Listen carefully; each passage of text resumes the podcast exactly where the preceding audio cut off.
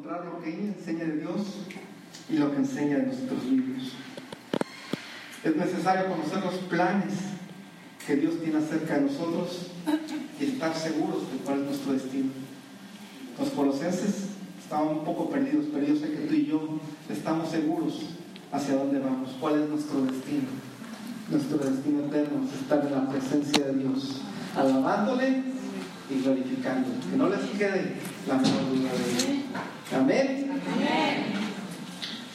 Por otra parte, no se trata de tener conocimiento por tener conocimiento, sino que se trata de que nosotros ese conocimiento lo pongamos por obra, a fin de que nosotros podamos mostrar y ser un canal de bendición para otras personas, pero sobre todo para que otros puedan conocer del amor de Dios y que ellos puedan venir también y experimentar la paz y el gozo que Él trae a nuestras vidas. Eso es lo que significa conocer a Dios, que produzca en nosotros gozo, paz, bendición, paciencia. Es el conocimiento esencial para poder vivir una vida de bendición permanente que nos lleva a estar por encima de las circunstancias. Es la sabiduría de Dios y no nuestra sabiduría. Es la presencia del Espíritu Santo en nosotros la que nos enseña a navegar a través de los problemas, a través de los retos de la vida, con entendimiento práctico que se aplica en la toma de decisiones que tenemos que tomar diariamente. ¿Ok? Es importante que en el día a día nosotros conozcamos la voluntad de Dios. El versículo 10 nos habla de que el apóstol Pablo esperaba un resultado de los colosenses. Pablo identifica que el resultado que produce este conocimiento y de la voluntad de Dios resulta en que nosotros andemos de una manera determinada. Pero, ¿qué quiere decir cómo es andar como es digno del Señor? No debemos interpretar esto como que requiere un esfuerzo especial o en cambiar la manera en que nos comportamos. Se refiere a que lo honremos a Él. Todo se trata de Él, amados. Todo se trata de Él, amados.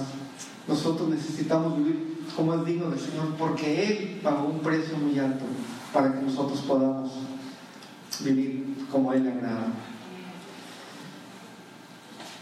Él recomienda que es digno de toda honra, el reconocerle que es digno de toda honra, a Él debemos de comportarnos para la gloria de su nombre.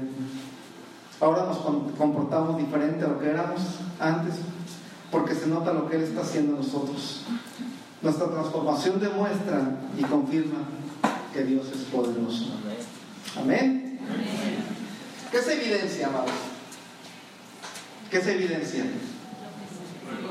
Son pruebas irrefutables de algo que sucedió o que de un hecho que sucedió.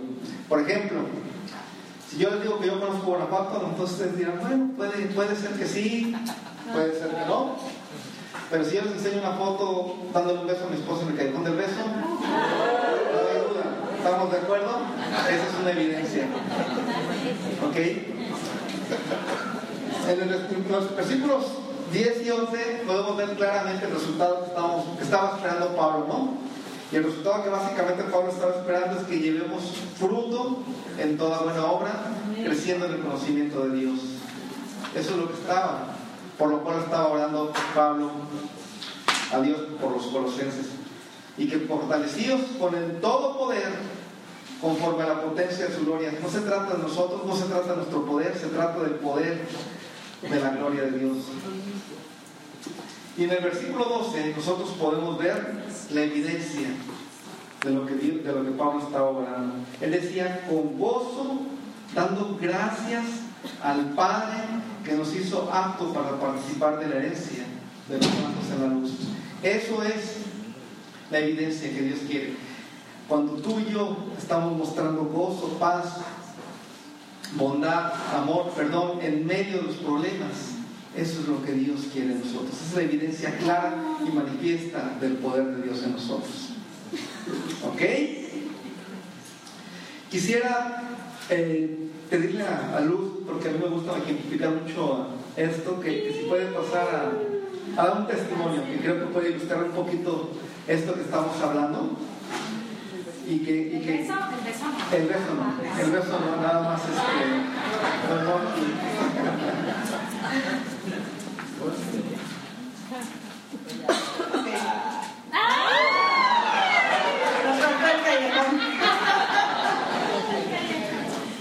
Bueno, la verdad es que cuando estábamos platicando de, este tema y, y, bueno, empezó el Espíritu Santo a, a revelarnos que cuando venimos a su conocimiento, vemos los milagros que Él hace en nosotros y a través de nosotros. Nosotros tenemos muchos testimonios tremendos de nuestros hijos de sanidad, de provisión, de nuestra familia. Pero hay milagros como que te marcan, como eh, te es de impacto para tu vida y, este, y por eso Javier me pidió que diera este testimonio, es, acerca de uno de mis hermanos. Nosotros somos cinco, cinco hermanos, y se trataba del más chico porque era el único que, que todavía no había reconocido al Señor y nos preocupaba enormemente su condición eh, no solamente espiritual, física, en todos los sentidos. Entonces este, me hablan por teléfono y mi mamá y mis, demás hermanos y me hablan por teléfono y me dicen que teníamos que orar por él, era de vida o muerte. Entonces fue tremendo para nosotros, pero nosotros sabíamos a dónde recurrir y recurrimos a la cruz. Y ahí empezamos a creerle porque había ya milagros en nuestras vidas. Ya habíamos eh, eh, nosotros tenido esa, esa evidencia del poder soberano de Dios. Entonces ya sabíamos y empezamos a declarar el favor de la cruz, el favor de la cruz. Y lógicamente venían las noticias no muy buenas. Él estaba en ese tiempo en Miami, no muy buenas las noticias y entre todos nos decíamos, no se distraigan en lo que escuchen, o el que lo está viendo, porque estaba con mi cuñado, o el que lo está viendo, no se distraigan en eso, pongan su atención en la cruz, porque lo demás nos va a debilitar en nuestra fe, va a decir, no, eso es demasiado. Y en la cruz, en la cruz, ahí está la solución. Y íbamos y, y declarábamos este poder sobrenatural, este amor sobrenatural que Jesús tuvo por nosotros y empezamos a orar, a creerle y de verdad este, fue impactante cómo vimos los resultados después, porque llegaban, así como llegaban las malas noticias, también llegaban las buenas noticias de cómo iba el Espíritu Santo, el Espíritu Santo atrayendo, porque él no quería escuchar nada él ni siquiera, mi cuñado, cuando le quería decir algo, él se, enojaba, mi hermano. Entonces, el Espíritu Santo fue personalmente porque Él es personal. Él nos busca directamente. Entonces, personalmente el Espíritu Santo fue con Él y empezó a revelarse y llegó el momento en que mi hermano mismo pidió ayuda se acercó, se vino a donde podían ayudar la familia y me empezaron a decir, oye, ya aceptó regresarse, oye, ya aceptó esto. Por supuesto que, a lo mejor Javier que me dio cinco minutos para hacer esto, no fueron cinco minutos, no fueron cinco días, ni cinco semanas, ni cinco años. Nosotros no, no nos movíamos de lo que habíamos creído, nosotros permanecimos creyendo. Entonces hubo un tiempo de restauración, hubo un tiempo en que él tuvo que ir a, rehabilitación, hubo un tiempo en que nosotros como familia tuvimos que pedir perdón, tuvimos que perdonar, hubo un tiempo de sanidad, hubo un tiempo que el Señor nos permitió a todos como familia. Y al final vimos la gloria de Dios en su vida de una forma maravillosa. El Señor nos dejó de verdad asombrados porque fue más allá de lo que habíamos pedido, porque conoció a una mujer que con fe también, mi hermano. Entonces, y, cuando platicábamos con ella, y nos dimos cuenta que ella, cuando nosotros empezamos a orar por él, ella también el Señor lo movió porque ella se acordó de que había orado por un esposo Entonces ella empezó a orar sin saberlo. Se unió a nuestra oración, hizo con palanca con nosotros. Ella empezó a reclamar lo que Dios le había prometido y lo que ella había creído. Digo, Señor, yo quiero conocer a mi esposo. Ese hombre que tú me prometiste, ya lo quiero conocer. Y entonces nosotros, y mientras pasaba todo lo demás que luego yo le platiqué a mi cuñada, y ella me dijo, empecé a orar así, y yo la abracé y le dije, gracias, porque hiciste palanca con nosotros. Y se casaron, tuvieron tres hijos hermosos, para gloria del Señor, y mi papá, que veía todo desde esa perspectiva, así, dijo, por lo que estoy viendo, por lo que mis, como, como Job, de oídas te había oído, pero ahora, en ese momento, digo, por lo que veo, por lo que estoy viendo, lo que Dios ha hecho en la vida de mi hijo, dice, no me queda más que rendirme. Y mi papá fue el último que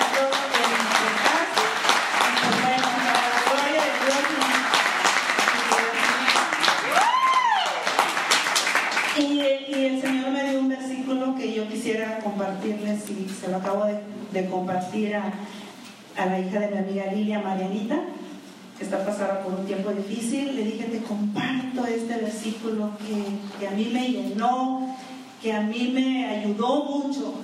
Y está en el Salmos 27, del 13 al 14, donde dice, hubiera yo desmayado si no creyese que veré la bondad de Jehová en la tierra de los vivientes. Entonces no desmayemos porque vamos a ver y vemos su gloria de todos los días. Así es que sorprendámonos todos los días de los milagros que Dios hace. Amén.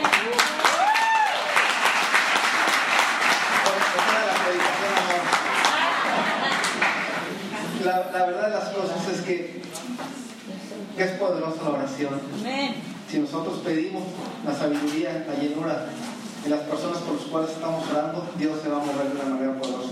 Sabemos que el resultado es que Él venga a los pies de Cristo, que venga y que viva como es digno del Señor y que lleve fruto donde quiera que Él se mueva. Esa debe ser nuestra oración con sabiduría. Y la evidencia va a ser que un día lo veremos aquí doblando sus rodillas, adorando a Dios, exaltándole. Esa es la evidencia grande y poderosa que nosotros estamos esperando. No sé cuántos han escuchado la historia del bambú chino, lo he platicado cantidad de veces, ahí me encanta. Pero la historia del bambú es sui generis porque nos da esperanza y, básicamente la historia del bambú chino dice que cuando lo siembran empieza a crecer tú tienes que ser perseverante y estar regando y pasa tres meses, seis meses, un año, dos años, tres años y y el bambú crece alrededor de 20, 30 centímetros, Y cualquiera pensaría que no está pasando absolutamente nada, ¿no? Y hay ocasiones en que parece que estamos orando por nuestra esposa, por nuestros esposos, por los vecinos, por nuestros hijos, por un familiar, compañero de trabajo, pareciera que pasa un año, dos años, tres años, cuatro años y no pasa nada como el bambú. Pero ¿saben qué, amados? Amadas? Nosotros no lo vemos, pero ese bambú está extendiendo unas raíces abajo de la tierra de manera poderosa. Y así en el ámbito espiritual, cuando, nosotros somos perseverantes y oramos, así como Pablo oró los colosenses, por Dios los colosenses, por los colosenses, en el ámbito espiritual están pasando cosas poderosas. ¿Saben qué, hermanos? Va a llegar un quinto año, un quinto año en el que el bambú chino va a crecer 30 metros en cuestión de unas cuantas semanas. ¿Saben qué, amados? Su oración va a llegar ese quinto año en el cual van a ver las personas que ustedes aman, por los cuales han estado orando, viniendo y exaltando y glorificando a Dios. O sea, que seamos perseverantes, amados. Vamos a ver cómo ese muy chino se va a reproducir en todos y cada uno de los familiares y de las personas por las que estamos orando. Esas 10 personas por las que estamos orando ahorita, nos vamos a ver, amados. Porque Dios es fiel y porque no se trata de lo que tú y yo hagamos, se trata de lo que Jesús ya hizo por ellos. Amén. Muy bien, la siguiente oración que vamos a ver, a mí me encanta, quizás es la oración más poderosa que haya escuchado. Es la oración que cambió la historia de la humanidad, la, historia, la oración de amor más grande que puede haber. Y la encontramos en Juan 17, que es quizás uno de mis capítulos favoritos. Y Eh, aquí vamos a escuchar, vamos a ver Juan 17 del 20 al 21. Ojalá que después de que leamos eso ustedes tengan hambre y quieran llegar a su casa a leer completito todo el, capítulo 17 de Juan. Esta es la oración que cambió la historia de la humanidad. Dice el 20, mas no ruego solamente por esto, se está hablando Jesús con el Padre y le dice, sino también por los que han de creer en mí por la palabra de ellos. Para que todos sean uno, como tú, oh Padre, en mí y yo en ti. Que también ellos sean uno en nosotros, para que el mundo crea que tú me enviaste. El 23 dice, la gloria que me diste, 22, perdón, la gloria que me diste yo les he dado, para que sean uno, así como nosotros somos uno. Yo en ellos y tú en mí, para que sean perfectos en unidad, para que el mundo conozca que tú me enviaste y que los has amado a ellos, como también a mí me has amado. Esa es la petición de Jesús. ¿Y saben qué, amados, amadas? El resultado de esa oración somos tú y yo, hoy, hace dos mil años, casi dos mil años. El resultado de esa oración es que nosotros aquí estamos buscándole, alabándole, glorificándole. Amén. Esta es la oración, el resultado de la oración de Jesús. Y este es el resultado de la oración por la cual muchas personas a lo largo de todo el mundo y a lo largo de la historia, después de que vino Jesús, han estado buscando su rostro. Y la evidencia, ¿cuál es la evidencia de esa oración? La evidencia es, amado hermano, amada hermano, es que tú y yo somos la evidencia de que la muerte de nuestro Señor Jesús no fue en vano. Por eso estamos aquí. Tú y yo somos la evidencia de que el amor y perdón de Dios nos permite vivir con sentido y con propósito. Tú y yo somos la evidencia de que se puede tener una relación profunda con Dios.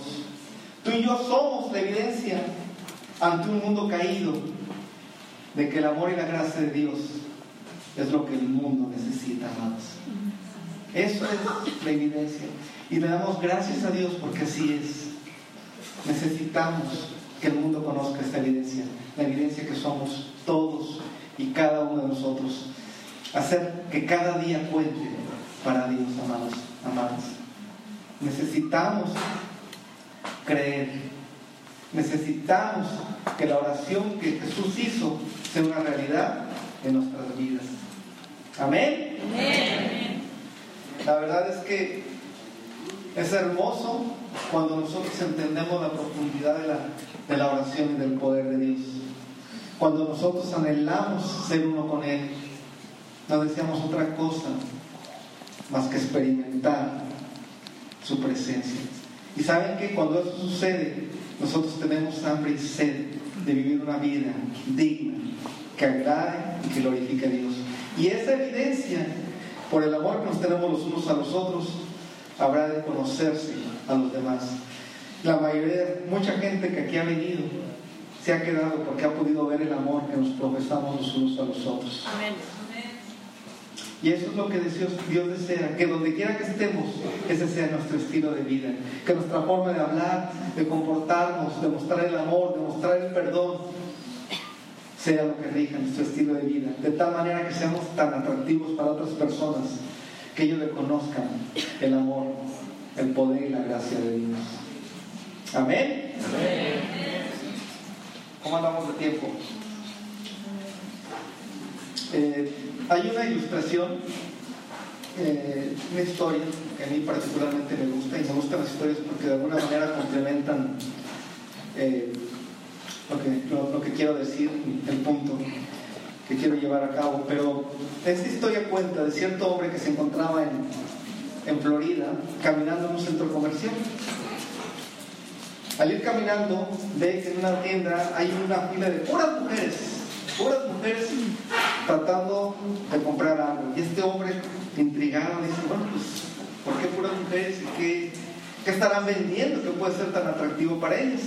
Entonces al acercarse, ve que hay una pecera gigante con, con muchas ostras. Entonces las mujeres iban y pagaban 25 dólares y le abrían una ostra. Y obviamente al abrir una ostra podían encontrar una perla, dos perlas, ninguna perla, una chiquita o una grande. Entonces esas perlas que las compraban, compraban una, 25 dólares, hacían un anillo, compraban dos, podía ser que se hicieran los aretes por 50 dólares. Y este hombre estaba muy intrigado y decía, bueno, ¿cómo se producen las perlas? ¿Por qué, ¿Por qué están tan interesados en las perlas? Entonces se acerca que, al que estaba vendiendo la, las ostras y le dice, oye, ¿por qué son tan atractivas las perlas? Dice, este hombre le, pregunta, le regresa la pregunta y le dice, bueno, ¿qué es una perla? Bueno, pues una perla es una perla. No, dice una perla. Resulta que una perla se forma cuando en el fondo del mar las, las ostras, el molusco, por razón natural tiene que abrir su caparazón. Y al abrir su caparazón, pudiera entrar algún insecto pequeño, pudiera entrar tierra eh, marina, y eso le provoca una infección, que es como nuestro cuerpo, algo ajeno a nuestro cuerpo nos provoca una infección y, el cuerpo responde ante esa infección. Entonces el molusco empieza a generar, a segregar babas y empieza a encapsular a esa, esa arenita, pues, a esa infección y empieza a formar una baba, baba, rebaba, lo que nosotros conocemos como nácar. Entonces empieza a formar esa, esa, esa perla que no es más que la, baba de molusco, ¿no? Entonces es una infección cicatrizada. La perla no es más que una infección cicatrizada. Entonces, esa perla es muy, es, muy valiosa para mucha gente, pero finalmente es baba de molusco, ¿no? Entonces, no caras, pero, pero es baba de molusco. Y, y lo interesante de todo esto es que el molusco produce una perla y una infección. Es agredida, es lastimada y la ostra produce una perla. A mayor, a mayor la infección, más grande es la perla. ¿Así?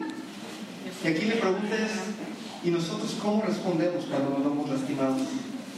¿Cómo nos vemos cuando las cosas no salen como nosotros queremos?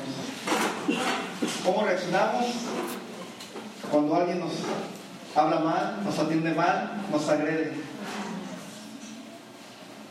Esa sería la pregunta. el molusco, la ostra, produce perlas. ¿Nosotros qué producimos? Esa es la cuestión. ¿Ven mis apuntes?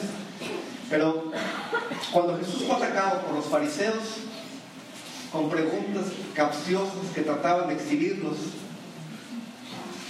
Jesús, ¿cómo respondía? Jesús respondía con amor, con verdad, producía una hermosa perla.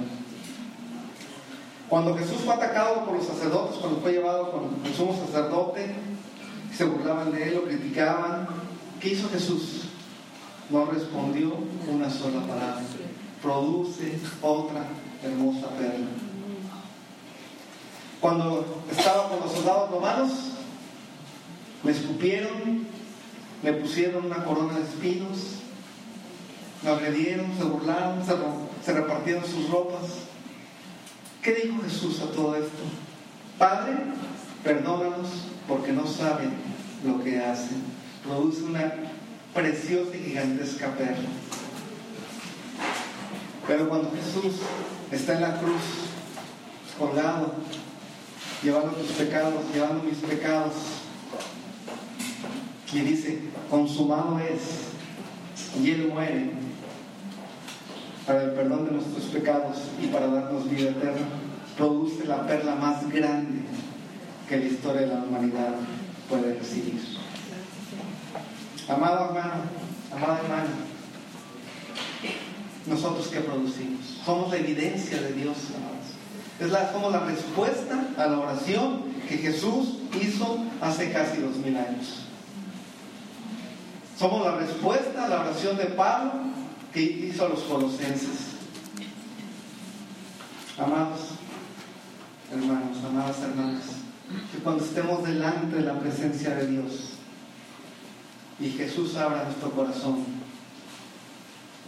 encuentre tantas perlas, pero tantas perlas que se hayan producido por parte nuestra, que Dios solamente es voz una sonrisa y diga, he aquí a mi hija, he aquí a mi hijo.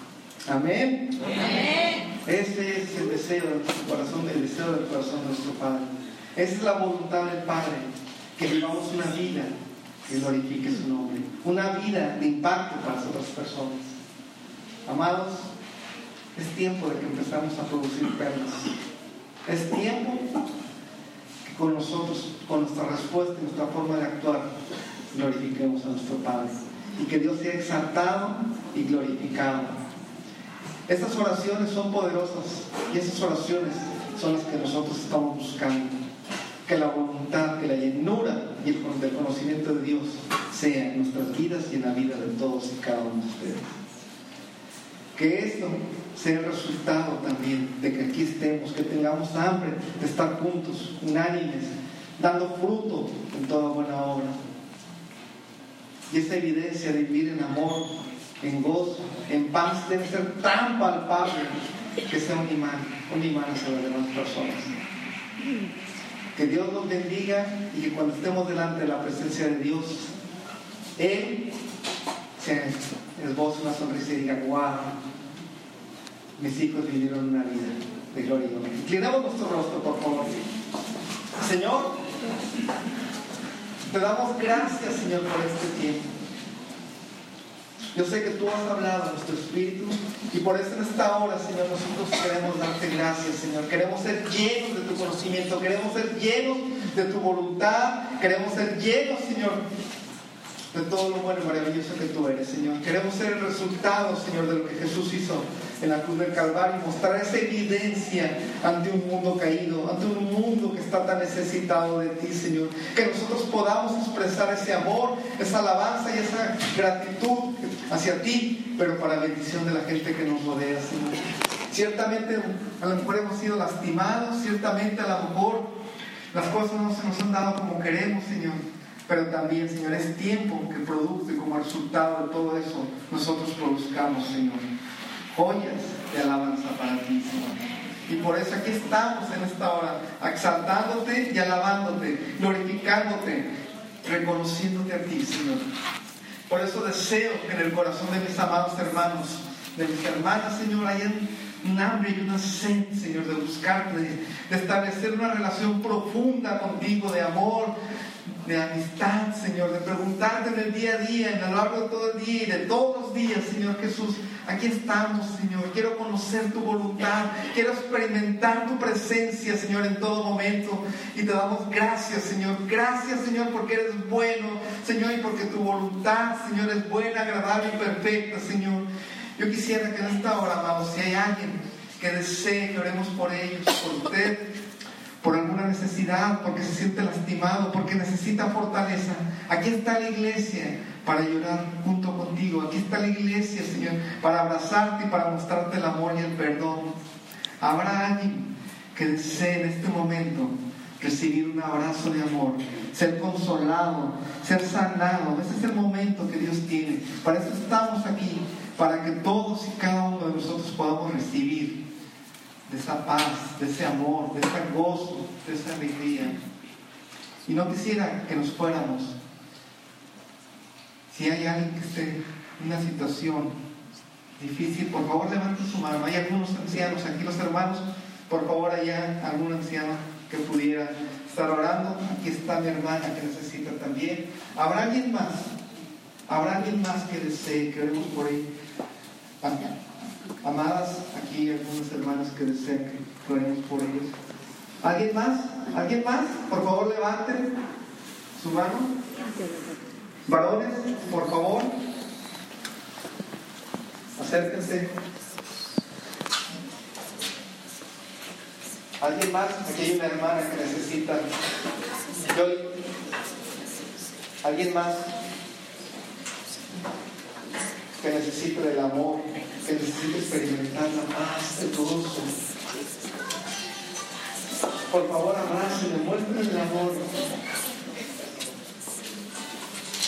Si sigan orando, no, no se distraigan. Ustedes oren, ustedes denle gracias a Dios y dicen, Señor, aquí estoy, Señor, con el único propósito de alabarte. Aquí estoy, Señor, porque deseo producir perlas, Señor, que traigan gloria y honra a alguien más, por favor, levante su mano.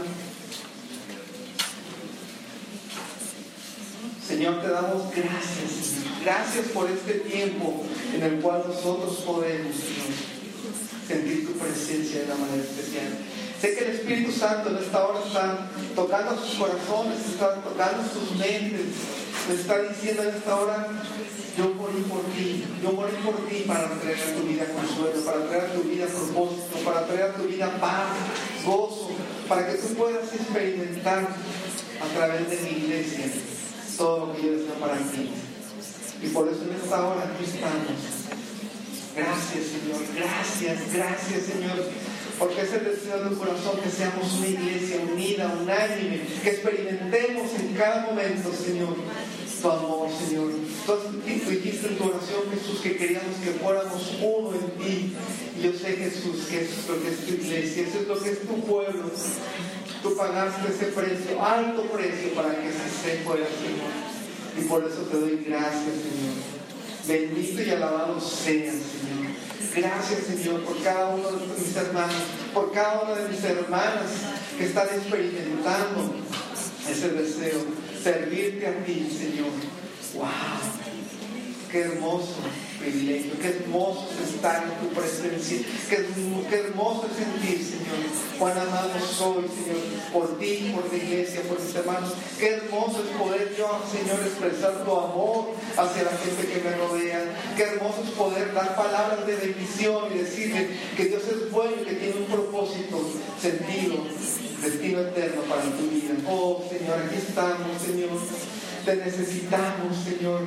Te necesitamos, Señor. Queremos, Señor, ser ese fruto, Señor, por el cual tú pagaste el precio. Queremos ser, Señor, la evidencia de que tú eres un Dios real, un Dios poderoso, un Dios grande, majestuoso, un Dios un Dios de amor y de perdón, Señor. Y queremos que nuestras vidas, Señor, nuestras vidas sean, Señor, un estilo de vida, Señor, donde fluye el amor, el perdón, el gozo, la paz, Señor. Oh, Señor, cuánto, Señor, cuánto, Señor, queremos alabarte, Señor, y agradecerte, Señor, por todo lo bueno maravilloso que eres. Recibe nuestra alabanza, recibe la gratitud de nuestros corazones por siempre y para ti la gloria, la honra, el poder y la alabanza. Amén, amén y amén. Un. Gracias, Señor.